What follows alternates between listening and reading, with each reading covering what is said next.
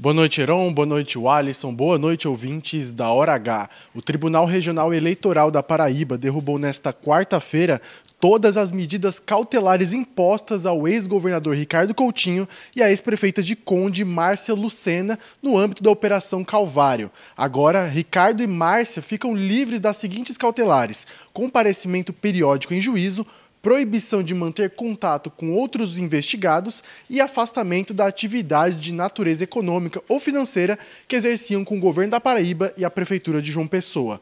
A decisão acontece menos de uma semana depois do Tribunal Superior Eleitoral concluir que caberia à Justiça Eleitoral julgar os processos oriundos da Calvário. Leonardo Abrams na hora H, o dia inteiro em uma hora.